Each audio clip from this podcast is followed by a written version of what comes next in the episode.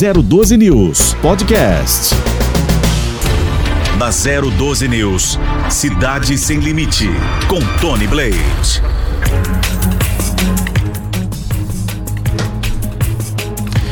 Olá, muito bom dia. Hoje, 30 de setembro de 2021. Estamos chegando para você aqui na 012 News. Hoje o Tony Blade não está. O Tony foi resolver os probleminhas particulares, mas estará aqui amanhã comandando o programa normalmente. Eu estou aqui, Jesse Nascimento, com você. Estou chegando também com os nossos convidados. Hoje estou recebendo aqui o Amaurido Santos, que é o chefe dos investigadores do Departamento de Polícia Judiciária 1 aqui de São José dos Campos, o DI Inter 1. Ele vai falar muito com a gente sobre as investigações, as operações da Polícia Civil. Aliás, Polícia Civil fez uma grande operação na semana passada, importante no combate ao tráfico de drogas, ao crime organizado, e o Amauri vai dar detalhes a esse respeito. Mas vamos aqui aos destaques desta sexta, desta quinta-feira, 30 de setembro. Suzane von Richthofen volta à sala de aula depois de quase 20 anos. Ela foi condenada a 39 anos de prisão por tramar a morte dos pais Marísia e também Manfred. Ontem, pela primeira vez, nós acompanhamos e daqui a pouco mostraremos as imagens para você direto lá de Taubaté. Suzane von Richthofen voltando à sala de aula numa situação bastante discreta e depois ela retornou ao presídio. E após abandono de cães em Guará, duas pessoas são localizadas pela PM ambiental em Roseira. Os cães foram abandonados por uma mulher porque simplesmente sujaram o veículo no, nos quais, né, ou no qual eh, eles estavam. Vale do Paraíba tem a criação de mais de 5 mil empregos em agosto. É o melhor número desde o começo da pandemia. A gente vai ter estes destaques para você aqui no Vale 300 no, no 012 News, trazendo as informações para você aqui no Cidade Sem Limite. Lembrando que hoje, sem o Tony Blade, mas o programa segue aí com todas as características relacionadas, né, ao que acontece no Vale do Paraíba de uma maneira geral. Eu tenho aqui também as informações agora das estradas. Você confere como é que fica a situação e como é que está a situação neste momento nas principais rodovias que cortam aqui a região metropolitana do Vale do Paraíba. As principais informações das rodovias do Vale do Paraíba e Litoral Norte. Trânsito 012 News. Acompanhando para você aqui o trânsito pelas principais rodovias que cortam aqui o Vale do Paraíba, a gente tem um trecho relativamente tranquilo na região metropolitana do Vale, eu é, me encaminhei de Caçapava até aqui São José dos Campos, que é um trecho crítico, né? Da rodovia Presidente Dutra agora há pouco. O trânsito estava carregado, principalmente depois do viaduto ali do Santinês, porque há o entroncamento de quem sai ali do Santinês e também dos bairros que são próximos, Eugênio de Melo, que sai também ali do Jardim das Flores, em toda aquela região leste e acaba causando ali uma lentidão, mas nada que o motorista motorista não supere com um pouquinho de paciência. Nos demais trechos e rodovias estaduais que cortam aqui a região metropolitana do Vale do Paraíba, o motorista faz uma boa viagem. Daqui a pouco mais detalhes no 012 News. Deixa eu cumprimentar aqui o Amauri dos Santos. Tudo bem, Amauri? Bom dia, Jesse. Bom dia a todos que nos acompanham. A Mauri, prazer em tê-lo aqui. Parabéns pelo Dia da Polícia Civil, Obrigado. 30 de setembro. Obrigado. É importante, né? É um dia que, inclusive, no calendário oficial. Então, é, comemorar, eu agradeço demais. E essa polícia que tanto tá trabalhando aí, enfim, tem o seu dia reconhecido. Muito bem, é a polícia que precisa também de, re, de reforço nos quadros, de reconhecimento salarial principalmente.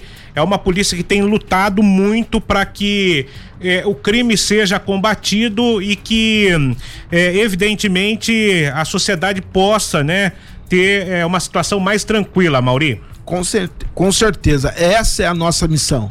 Passar para a sociedade a sensação de segurança e a luta é rotineira, é diária Né? E como você falou, em relação aos quadros, a melhora no, nos quadros da polícia, esse ano nós é, fomos, inclusive a região metropolitana, ela foi privilegiada. Nós tivemos vários concursos concretizados e, e nós aqui é, recebemos, em relação a outras regiões do estado, fomos o que recebemos mais policiais, escrivães, investigadores, agentes de telecomunicações. E, e, enfim, e isso veio a, eh, dar mais é, é, qualidade ao, ao, trabalho desenvolvido pela Polícia Civil aqui na região metropolitana. É, porque eu imagino, né, Mauri, que não seja fácil cuidar de uma população de 2 milhões e meio de pessoas na região metropolitana.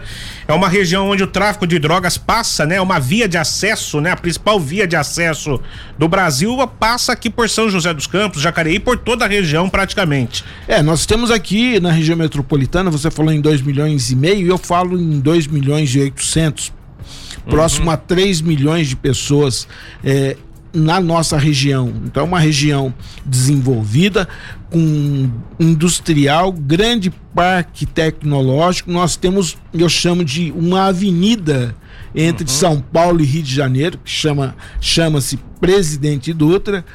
Portanto, aqui o dinheiro está correndo. E onde corre muito dinheiro, é evidente que chama a atenção da, das pessoas em geral no Brasil. E aí o meliante não é diferente. E a gente tem que estar tá aí lutando, trabalhando é, dioturnamente para combater a criminalidade. É, é, o, senhor falou do dinheiro né, que corre é, aqui na região, é uma região rica, evidentemente, uma das mais é, prósperas do estado de São Paulo. E a gente viu na semana passada, né, a, a operação da Polícia Civil Gênesis. É, entrando exatamente no cerne dessa questão, no combate à, à situação financeira das organizações criminosas. Queria é, que, que, que, o senhor explicasse para a gente, né? Como é que funciona isso? É, como é que é esse combate a essas organizações? É, o, o que, que acontece? Nós, aqui em São José dos Campos, nós temos hoje instalado o DEIC, que é a Delegacia Estadual de Investigações Criminais, muito bem comandada pelo Dr. Múcio. Né? E desde fevereiro nós iniciamos então, e aí, gente, cabe destacar o seguinte: foi um investimento forte na tecnologia que o Estado desenvolveu e que tem propiciado boas investigações, grandes investigações. E essa investigação da semana que nós é, fizemos o cumprimento dos mandados na última sexta-feira, ela começou em fevereiro. E é interessante, Jesse, porque você estava lá na coletiva de imprensa e você deve ter percebido o Dr. Múcio falar que se a gente quer destruir ou derrubar um prédio, um edifício, não é jogando pedra, que a pedra é Exato. é pequena. Então nós temos que atacar um, um para derrubar um edifício a coluna, a base. E essa investigação ela começou em fevereiro é, contra a, o é, contra no geral o tráfico de droga, mas era a lavagem de dinheiro do tráfico.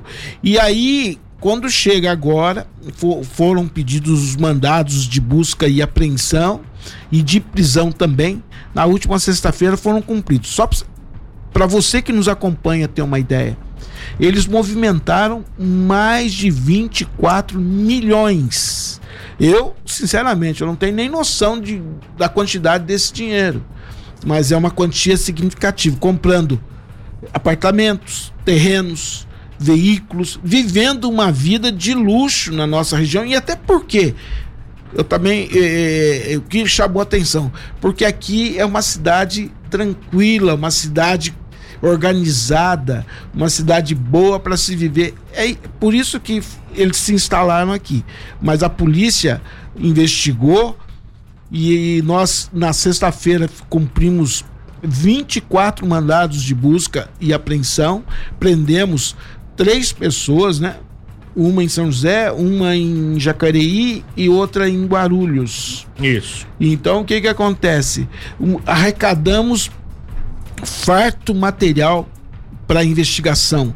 E, e esse trabalho já está tendo continuidade e com certeza outros desdobramentos terão. Portanto, é a Polícia Civil do Estado de São Paulo, na região metropolitana, desenvolvendo grandes investigações. Ô, Amauri, quando você fala que é, é, 24 milhões de reais inicialmente, né, foram lavados por esta organização criminosa, isso é só o princípio porque é, a polícia na operação aprendeu outras documentações que podem é, desmembrar isso, né? Levar a uma a, a uma outras a... outras prisões, outros esclarecimentos do que realmente é, vinha sendo feito de errado aqui na nossa região metropolitana. O doutor Edson dizia na entrevista coletiva que para se ter uma ideia da vida luxuosa que essas pessoas eh, levavam, né? Com, eh, com dinheiro do tráfico de drogas para lavar o, dinheiro aqui na região metropolitana do Vale do Paraíba, que você entrava na piscina, na sala, né? E saía numa, numa outro, num outro local, é, é isso. Você, você para entrar na piscina, você podia, não precisava nem ir eh, no quintal. Você da sala dava acesso à piscina. E com detalhe, eh, eles acharam um sapato, o, o, o traficante-chefe, ele usava um sapato com sola de cristal. Dá para entender ou não? É muita regalia, muito luxo e a polícia tem que combater essas coisas. Não é possível porque, na verdade, esse dinheiro do tráfico que estava sendo lavado, ele destrói famílias. Olha quantos jovens aí na rua, eh, usuários de, de, de droga, eh, que não tem, não, tem, não tem outra saída que não ficar lá, passando muitas vezes, eh, sofrendo os males que a droga faz. Portanto, destrói família, minha gente. E esse povo fazendo isso, usando esse dinheiro para luxo. Exatamente isso. O Amauri continua conosco para comentar as informações, as situações envolvendo a polícia aqui na região metropolitana do Vale do Paraíba. Mas eu quero falar um pouquinho da Suzane von Richthofen. Ela que começou a estudar biomedicina em uma faculdade de Taubaté na noite desta quarta-feira. A reportagem da 012 News esteve presente. Nós não tivemos acesso à instituição de ensino, mas em conversa com alunos do curso e de outras turmas, muitos sequer sabiam que a Suzane estava matriculada nesta faculdade lá em Taubaté. Ao longo do tempo, quem esteve na instituição, é, é, ela esteve na instituição, melhor dizendo, acompanhada dos dois advogados, chegou a pé na companhia deles lá nesta faculdade e depois deixou a faculdade em um carro ela é, num carro dos advogados e seguiu para a penitenciária feminina lá da cidade de Tremembé, onde cumpre pena no regime semiaberto há 39 anos de prisão. O desembargador que autorizou a ida da Suzane von Richthofen à sala de aula, ele disse que é uma maneira de ressocialização e que em 19 anos de prisão a Suzane nunca havia cometido falta. Aliás, ela faz os trabalhos para regressão da pena lá na penitenciária feminina, uma espécie de trabalho de é, costureira, né? A SAP nos mandou uma nota dizendo que informa que a presa Suzane von Richthofen iniciará o curso de biomedicina em uma faculdade da cidade de Taubaté, com a saída prevista de acordo com a determinação judicial, por volta ali de 5 horas da tarde. As medidas de prevenção ao contágio da Covid-19 serão tomadas na penitenciária feminina Santa Maria Eufrásia Pelentier de Tremembé, onde ela cumpre pena e a sentenciada será monitorada aí com a tornozeleira eletrônica. Portanto, quando a Suzane sai, ela precisa usar a tornozeleira eletrônica. A gente tem imagem e são imagens nossas, porque nós estivemos lá ontem. Primeira imagem, João, mostra ela se dirigindo aí, essa moça de bolsa nas costas, né? É uma imagem distante, ela está acompanhada dos dois advogados e também do diretor desta faculdade. A gente está podendo observar, você que tem o vídeo aí, você pode observar a Suzane von Richthofen, então, se dirigindo aí ao carro. E depois ela sai nesse carro prateado, né, por uma saída secundária ela está atrás do banco do motorista.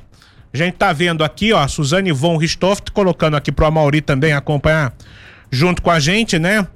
E ela deixou aí a faculdade por volta de 10 horas da noite. A gente tem as imagens, né? Não, não tivemos acesso, até tentamos o contato com o advogado. O advogado nos respondeu e quando perguntamos a respeito da Suzane, ele preferiu não falar nada. Ela certamente não quer, ela tá lá no banco de trás, ó. É uma imagem rápida, né? Porque é, a gente é, estava ali do lado de fora e captou essas imagens aqui pela 012 News. O que, que você acha dessa situação, Amaury, como investigador? É, primeiro, parabenizar você, né, Jesse? Sempre é, correndo atrás da informação, colhendo as melhores imagens. Então, é, é vale destacar o trabalho do, do, do, jornalista, do repórter investigativo, que vai atrás da notícia, não fica é, esperando chegar. Isso é, é, fato. Agora, em relação a, a, Suzana, nós temos que destacar o seguinte: é um direito uhum. legal. Então, é, e nós, como somos legalistas, nós temos que cumprir. As pessoas podem até, e, como eu também, é, criticar né? Mas está é, tá previsto em lei, ela tem é, é, essa possibilidade e até porque também vai ficar fazendo o que na cadeia? Então, é, talvez é melhor estudar mesmo, né? Uma, uma questão que a gente discutia lá do lado de fora ontem, o, o Amaury, era a seguinte: existe. É, é, o preso consegue se ressocializar no, no, no, atual sistema prisional que a gente tem? Rapaz, eu, eu, eu vou falar uma coisa para você. Eu trabalhava na divisão de capturas e eu fiz um estudo, ah, um estudo a grosso modo, e o que, que a gente percebe? A ressocialização de fato, isso lá em 2009, era em torno mais ou menos de 10 a 15%, que o, que o camarada conseguia voltar e não praticar mais crime, tá? Ele de fato se ressocializava. Hoje eu vou dizer para você que essa porcentagem caiu ainda mais. Então eu, eu sinceramente, eu sou daqui, a favor daquele tipo assim, é, cometeu o crime, é 20 anos, vai puxar de ponta a ponta e não tem conversa. Até porque é, o próprio nome já diz, é uma pena. É uma punição. Uhum. E como punição, o camarada que quer viver à margem da lei, à margem contra a sociedade, ele tem que pagar e pagar muito bem pago. E, portanto, eu, sinceramente, não é, acredito numa ressocialização sim, mas muito baixa. É, quando a, a, o, o, juiz destaca na sentença, Mauri, que a, durante 19 anos de cumprimento da pena, é, o preso, ou no caso da Suzane, não teve nenhum tipo de infração, ela teve lá. É, bom comportamento. Bom comportamento. Isso. É, isso é o um indicativo de que essa ressocialização possa ser possível? Não, não é. E eu vou, vou, eu posso afirmar para você. Bom comportamento na cadeia é, é uma obrigação. Bom comportamento na cadeia, 99,9 todos eles têm, tá? E o que, o que na verdade deve ser levado em conta é, primeiro, o crime cometido, qual a gravidade, uhum. a reincidência criminal, Quanto, quantas passagens. O, o Jesse, olha, é um absurdo isso. Eu, eu vou ser sincero, nós, em algum momento a gente tem que discutir isso. Eu acho que no Brasil as demandas são tão grandes que isso que nós estamos falando aqui é muito pequeno e os degraus, os de, na verdade a gente tem muito degrau para subir. E nós vamos chegar lá para discutir isso que nós estamos discutindo aqui, mas vai demorar.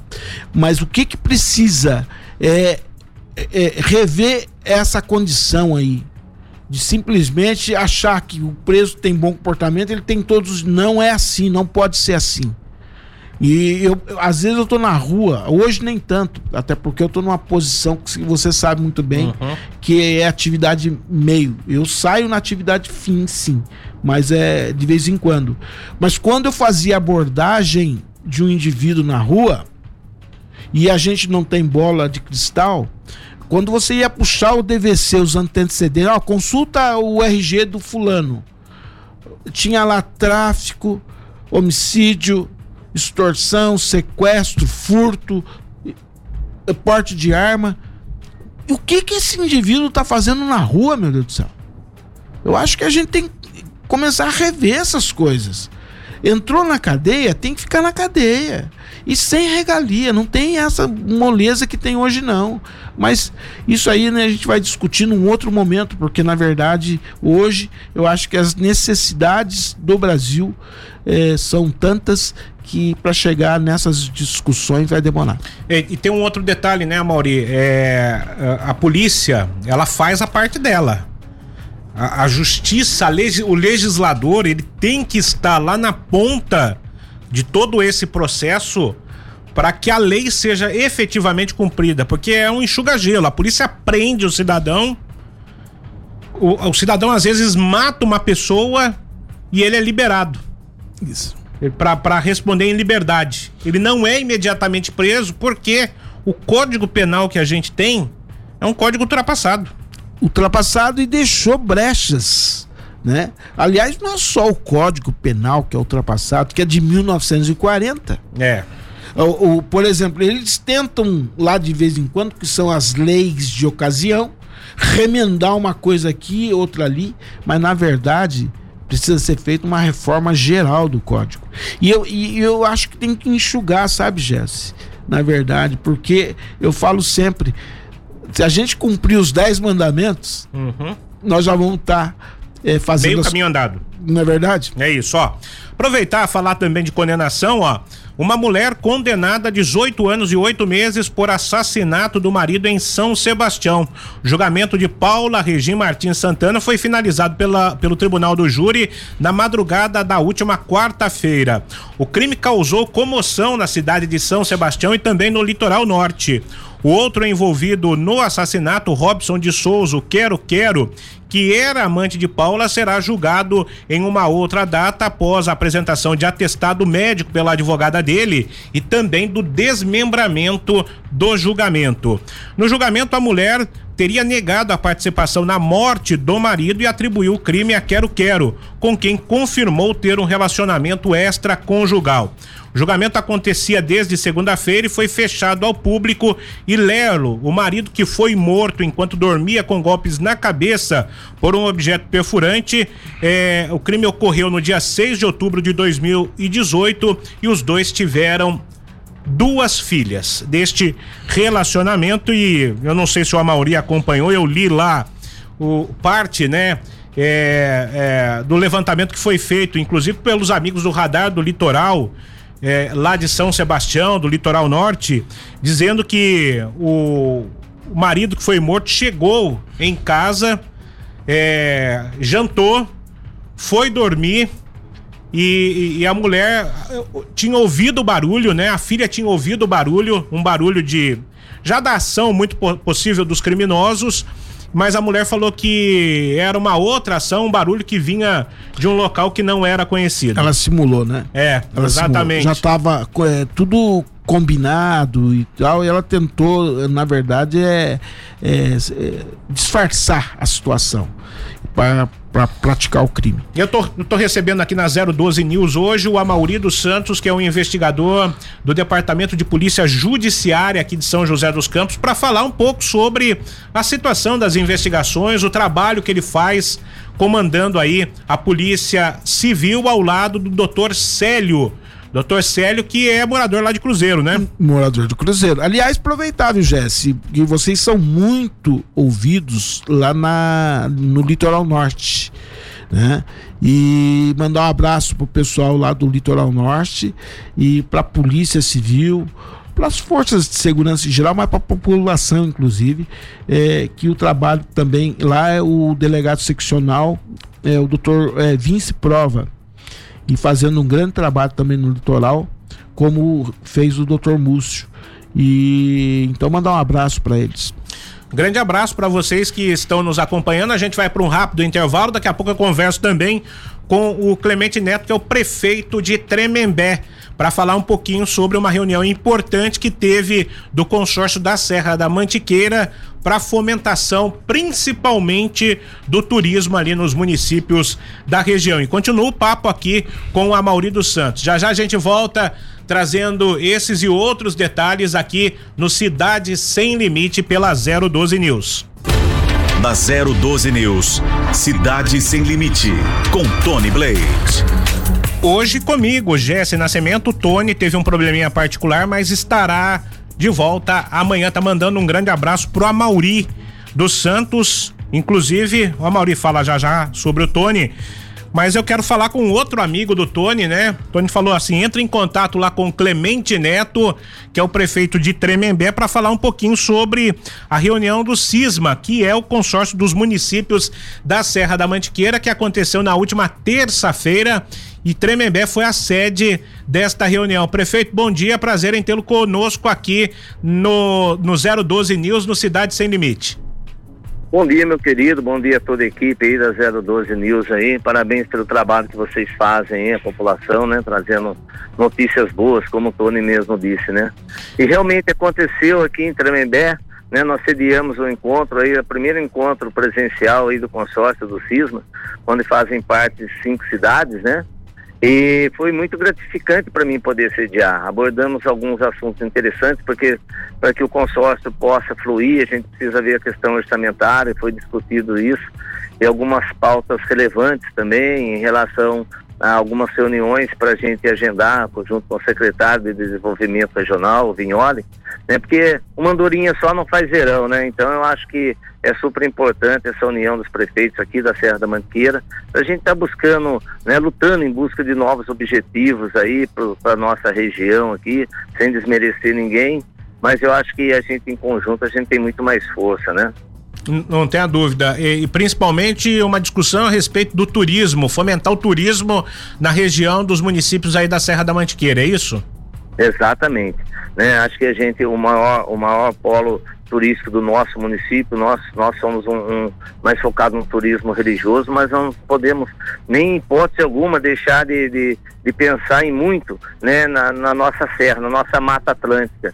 Então acho que isso é muito relevante. É, dispensa comentário a quantidade de carros que passam aqui né, na nossa rodovia para acessar sul de Minas, né, é, é, Campos de Jordão, Santo Antônio do Pinhal, é, Monteiro Lobato, São Bento Sapucaí. E nós estamos aqui para ir nessas cidades, tem que passar por nós aqui e a gente podendo estar junto nesse grupo de, de, de, de prefeitos com certeza a gente vai estar divulgando também as nossas atrações turísticas lá, né? Mesmo o turismo religioso, que as pessoas que vão lá passear na volta um passo aqui no nosso município. Acho que essa integração é muito importante.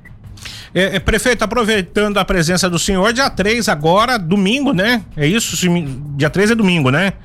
É, a gente vai ter aí a apresentação do traçado do autódromo, desse grande investimento que será feito em Tremembé, é isso? Exatamente, eu estou muito otimista, né? Maciel é um grande parceiro, um grande empresário que está investindo incansavelmente no nosso município e vai embelezar muito, vai atrair muitos turistas para o nosso município, porque ela margeia a rodovia Floriano Rodrigues Pinheiro, é uma rodovia que vai ter uma revitalização em um orçamento estrondoso de 216 milhões a revitalização dessa estrada. Claro que é obra do governo do estado, né?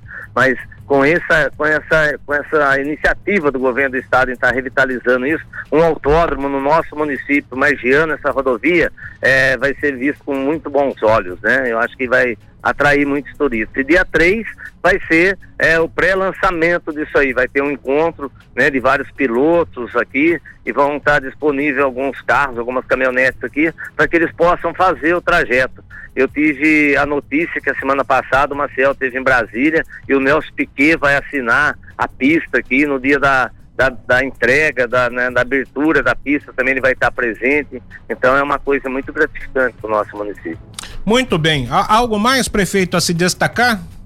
A única coisa que eu gostaria de fazer é agradecer sempre a vocês, né, a 012 News, que sempre está abrindo esse espaço para gente. Às vezes, é, algumas pessoas não ficam muito contentes aqui na nossa região por algumas atitudes que a gente toma e as, as notícias são meio que desvirtuadas, né? mas vocês, eu tenho o maior prazer em poder, sempre que vocês solicitarem, ou sempre que eu precisar, eu sei que as portas vão estar abertas para estar tá passando a, a, notícia verdadeira para o município. Isso que o cidadão merece ouvir. Então, parabéns a vocês, obrigado mais uma vez pela oportunidade. O Tony está mandando um grande abraço, obrigado pela oportunidade, prefeito Clemente Neto, lá da cidade de Tremembé. Aliás, em Tremembé, a polícia conseguiu lá, é, pelo que eu tenho acompanhado, resolver o problema da zona rural ali de Tremembé, com roubo de gado, roubo de pessoas, fazendeiros. Como é que tá essa situação, Mauri? Sim, a polícia, aliás, mandar um abraço pro prefeito Clemente e correndo sempre buscando um desenvolvimento maior lá para Tremembé. Tremembé, aliás, eu tive lá outro dia à noite. É uma cidade aquele, sabe, aquela, agradável, né? Agradável, né? E a gente percebe, por exemplo, gastronomia fantástica Sim. em Tremembé uhum. e é, é, é, meio ambiente preservado. Então, prefeito, parabéns aí pelo trabalho que o senhor vem fazendo. Mas as investigações ali em Tremembé a gente tem um foco e através pela seccional de Taubaté, né? Então, colocando o DEIC o DEI que trabalha em Tremembé. Doutor Márcio está tendo trabalho lá na seccional, hein? Exatamente. Mas o que que. Mas, é, mas isso, Jess, tem que acontecer, porque, por exemplo, hoje Taubaté também tem o DEIC. Isso. E o DEIC tem auxiliado muito nas investigações uhum. e por isso que tem dado resultado. E, portanto, prefeito, pode ficar tranquilo. Eu devo, daqui uns dias, fazer uma visita aí. Vou chegar lá na prefeitura para dar um abraço no prefeito Clemente? Neto. O Rafael Olímpio está nos acompanhando. Obrigado, Rafael, pela atenção que você tem nos dado. Está acompanhando, gostando bastante aqui a respeito da entrevista com a Mauri. E é, eu quero abordar aqui, antes do, do Amauri é, é, entrar em mais detalhes a respeito das investigações, já está chegando uma pergunta, Amauri, antes de, do crime ambiental que a gente vai falar aqui, é sobre a morte de um agente penitenciário é, na região de Taubaté na semana passada. Isso realmente aconteceu? Realmente aconteceu e o DEIC Taubaté já está nas investigações e, morreu de uma forma muito estranha. E é bom. A gente tem que passar a informação precisa.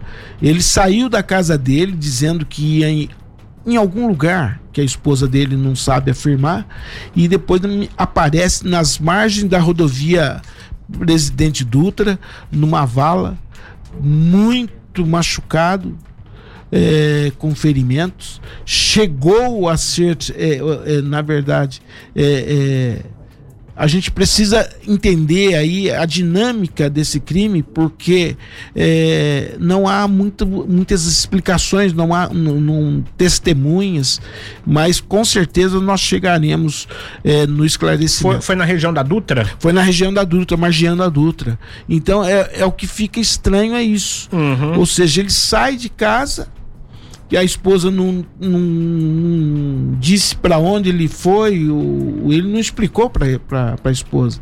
E depois aparece nessas condições, muito machucado, com sinais de violência, inclusive, minha gente, de estupro.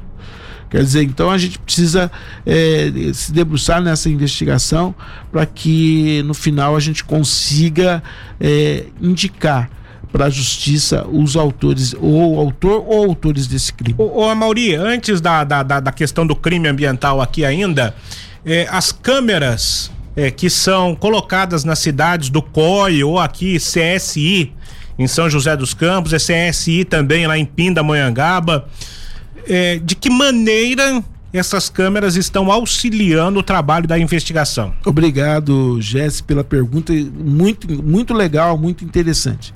É, nós, o, só, só para você ter uma ideia, é, eu vou falar de São José dos Campos. É, nós temos aqui um sistema de monitoramento melhor do estado de São Paulo.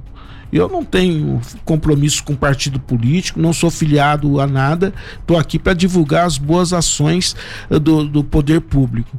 E em São José, por exemplo, nós temos um cinturão de monitoramento, núcleo do COI instalado no DEIC, instalado lá na Polícia Militar, instalado na Guarda Municipal.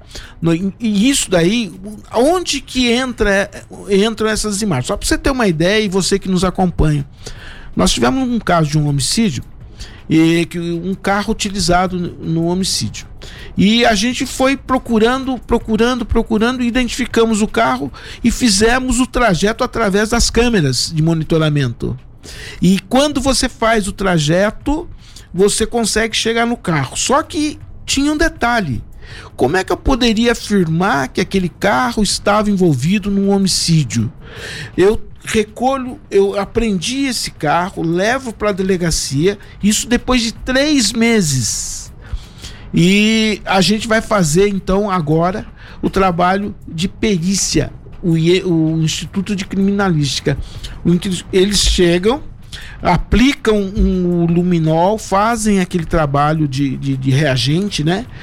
E depois de três meses, o carro já tinha sido lavado, já tinha sido é, é, feito tudo que tinha que fazer nele para sumir com as manchas. É levantado então que tinha sinais hematóides dentro do veículo.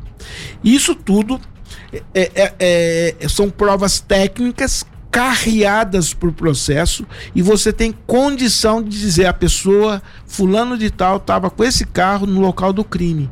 E não há como você é, é, discutir ou questionar falar não não é não é real.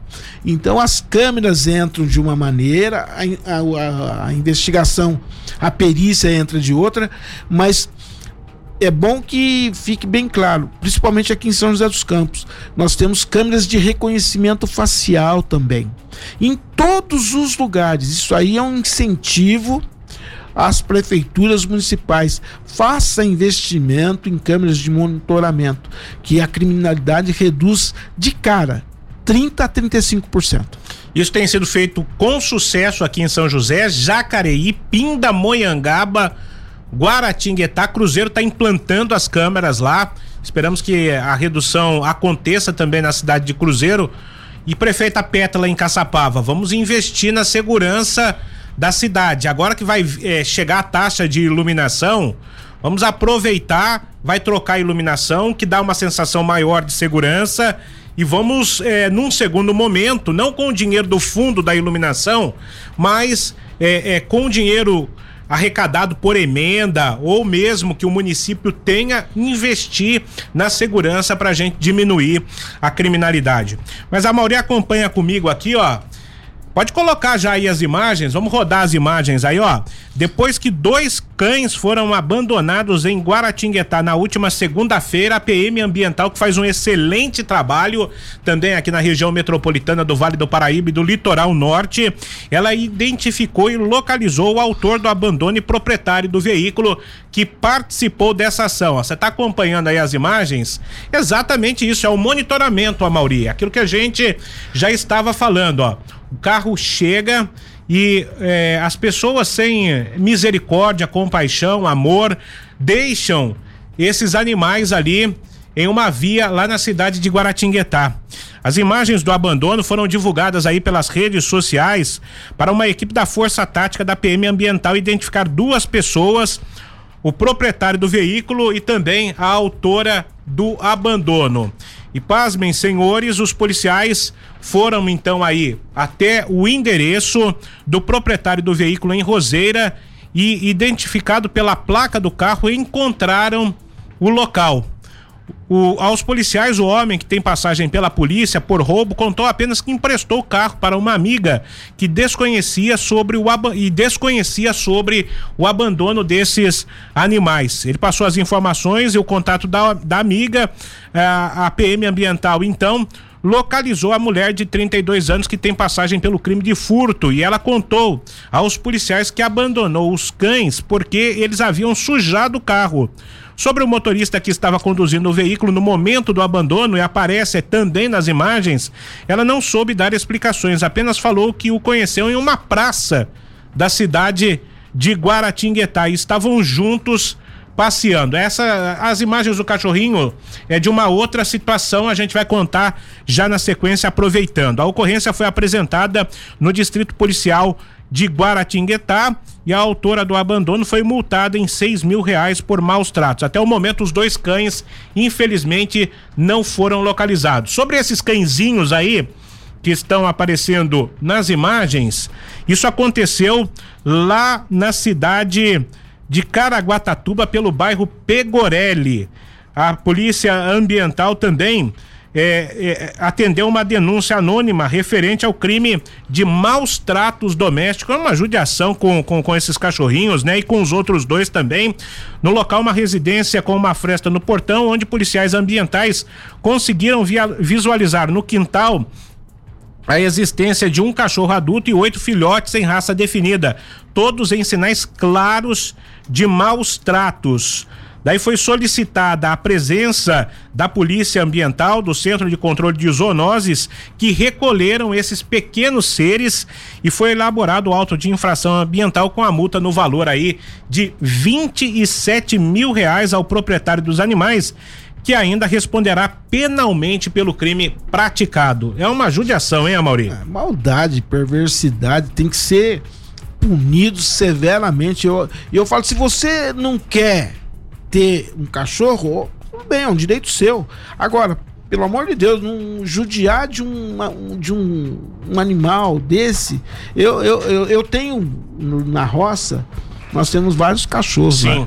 E a gente tem aquela preocupação de dar alimentação, de cuidar muitas vezes e tudo mais. E se eu fosse contar uma história aqui, eu, olha, é, a gente. É, não, é de doer o coração. É de doer né? o coração. É, e uma outra coisa, né, Mauri? É... aliás, viu, Jesse, falar em animais, nós estamos aqui falando em meio ambiente, é bom destacar o trabalho, a população muitas vezes não sabe. Da ambiental, né? Da polícia uh, ambiental eu faz um trabalho maravilhoso e inclusive quando eu faço operação principalmente no litoral quem nos apoia é a é polícia ambiental. ambiental.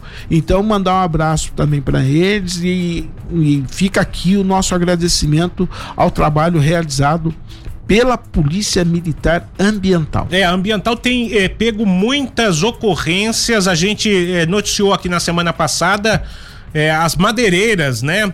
Que estavam burlando aí as notas fiscais, tanto aqui em São José dos Campos e em Taubaté, uma madeireira, inclusive, foi vítima desses bandidos que desmatam aí a, a mata lá na, na região norte do país para trazer essa madeira de forma ilegal aqui para a região do Vale do Paraíba e outras regiões. Não que a, a madeireira de Taubaté é vítima, porque ela tinha o endereço dela usada, usado, né?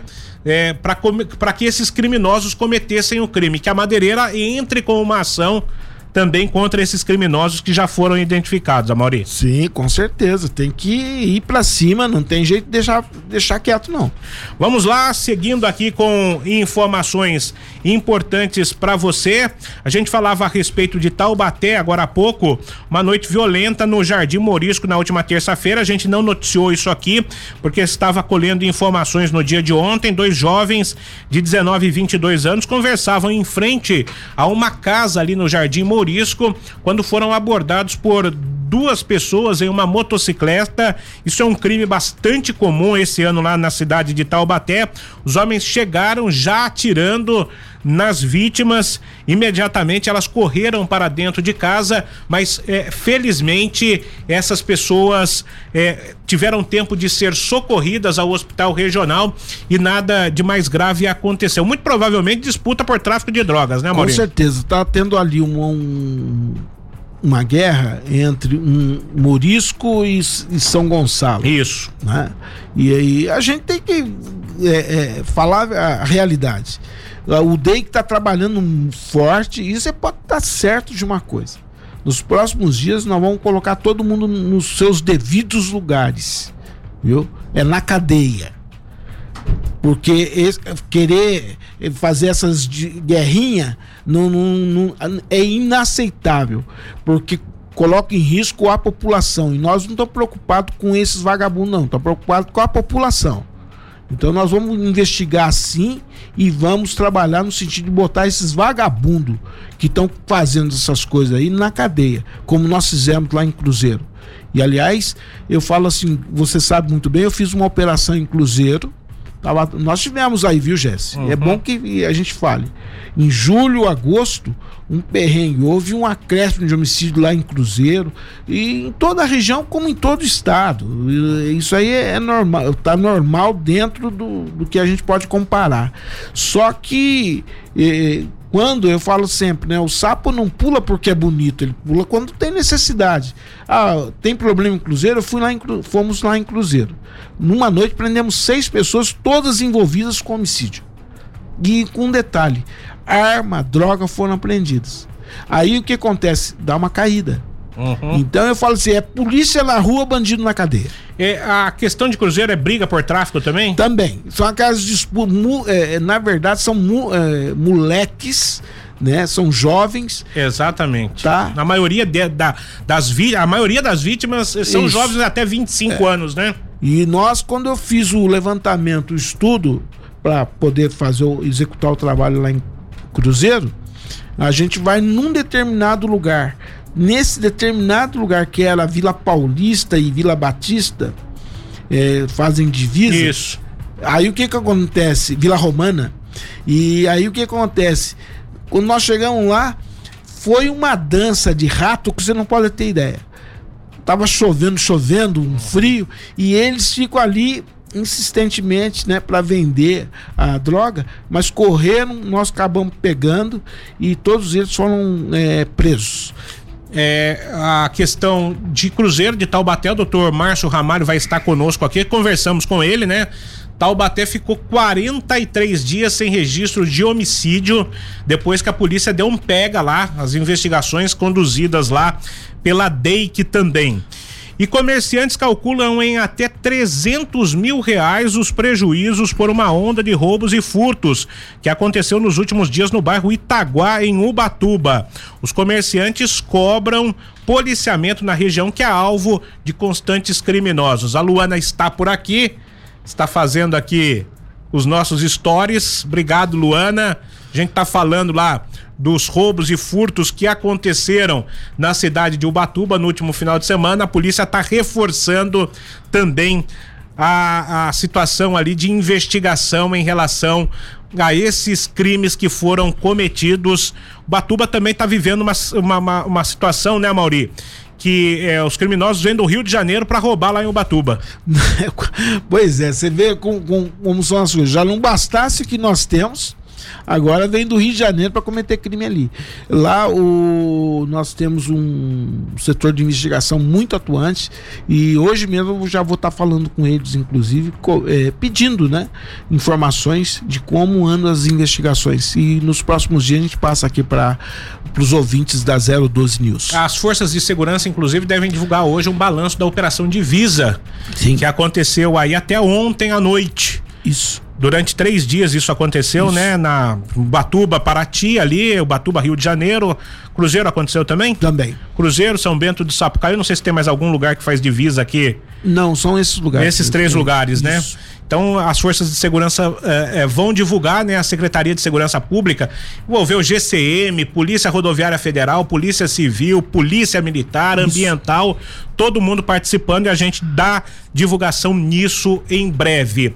O Amauri, teve um, um crime que aconteceu ontem sobre eh, o roubo a um posto de gasolina aqui em São José dos Campos, na região da Avenida Andrômeda. João e Vitor, coloca aí na tela pra gente. O motociclista, eu pensei que ele estivesse na loja de conveniência, mas o Amauri me contou aqui, fora do ar, que o motociclista foi ali pra eh, encher o pneu, Calibrar o pneu. calibrar o pneu, né? Isso. E você vê a ação dos bandidos aí chegando. É, esses são os ladrões de ocasião, né? Eles perceberam que o rapaz estava é, distraído ali e eles passando é, o, o oportunismo e aproveitaram para fazer a abordagem e levar a moto. Só que tem um detalhe, viu? É, não deu, eu acho que não chegou a 30 minutos depois a moto já estava recuperada. É, isso por ação que foi de compartilhamento dessas imagens? Foi, foi compartilhamento, inclusive. É por isso que eu acho que é importante o sistema de monitoramento, ah, o WhatsApp, eh, as pessoas informando a polícia. Uma viatura da Polícia Militar fazendo patrulhamento pela Andrômeda desconfiou porque viu, ó, olha só que interessante, eles viram uma motocicleta subindo a avenida com duas pessoas suspeitas. Por quê? Porque um, um dos indivíduos que estava na garupa estava sem capacete. E eles falaram: opa, vamos em uma moto muito grande, numa situação suspeita. Eles foram em cima e conseguiram recuperar a moto. Ô Mauri, pra gente encerrar, o João tá me cobrando aqui. É, desculpa, viu, João? Preciso perguntar pro Mauri aqui que o tempo corre, né? Passa tão rápido. Como é que tá a investigação a respeito daqueles protestos que aconteceram em São José dos Campos? Vamos ter novidade em relação a isso ou não? Vamos, vamos clarear o BO? Vamos. Aquilo ali não foi protesto, minha gente. Aquilo ali foi, foi um ato criminoso e que vai ser punido nos rigores da lei. Você pode estar certo disso. E vocês da 012 News vão ser os primeiros a saberem da conclusão das investigações. Porque as pessoas, essa semana eu tive em várias reuniões de Consegue e as pessoas me perguntam, mas tá tudo quieto. É, é isso mesmo, a Polícia Civil trabalha quieta. Não, não precisa ficar alardeando. A hora que acontecer, vocês vão ver. E os trabalhos estão em andamento sim, e a gente está aguardando uma resposta da justiça. Está em fase final. Já está concluso, sim, agora está tá, tá esperando sim. a justiça. Isso. E, e, e, pelas câmeras foram possíveis. Uma rataiada, né? Eu vi as câmeras, eu vi as câmeras, parecia rato. Né? Aliás, e é o que eles são na uhum. realidade. Eu não tenho nenhum problema em dizer isso. Bando de ser vergonha, de vagabundo, que, a população que não tem nada deve, não tinha nada. Entendeu? Eu acho que movimento, protesto, tudo bem. Agora aquilo ali não foi, aquilo ali foi ato criminoso, terrorista. Aquilo ali foi, sabe o que? Perversidade, maldade. E vai ser punido nos rigores da lei. Teve um mandante, Amauri? Na verdade, ele foi um. Ele se. Um conluio. Isso, exatamente, né? Ah, estamos revoltados com. Ah, para aí. Eu, o que aconteceu já está sendo punido, ia ser punido de qualquer jeito. Se é que houve alguma, algum problema. Não precisa fa fazer aquilo botar fogo em carro, é, ficar abordando gente na, com violência, não, de jeito nenhum. E nós estamos trabalhando, trabalhando sério para punir os autores daquele crime e não protesto. Obrigado pela presença, viu, Amaurinho? Eu queria só destacar o seguinte, mandar um abraço pro meu amigo Tony Blade, que a gente já conhece. Felizmente o Tony é, não está aqui hoje, mas não vai faltar oportunidade. Gente, vocês precisam ver aqui o estúdio da 012 News. Que coisa maravilhosa. Parabéns viu? Obrigado. Ao Gilson, você, Jesse e a todos, a toda a equipe, né? Que tá eh, aqui da 012.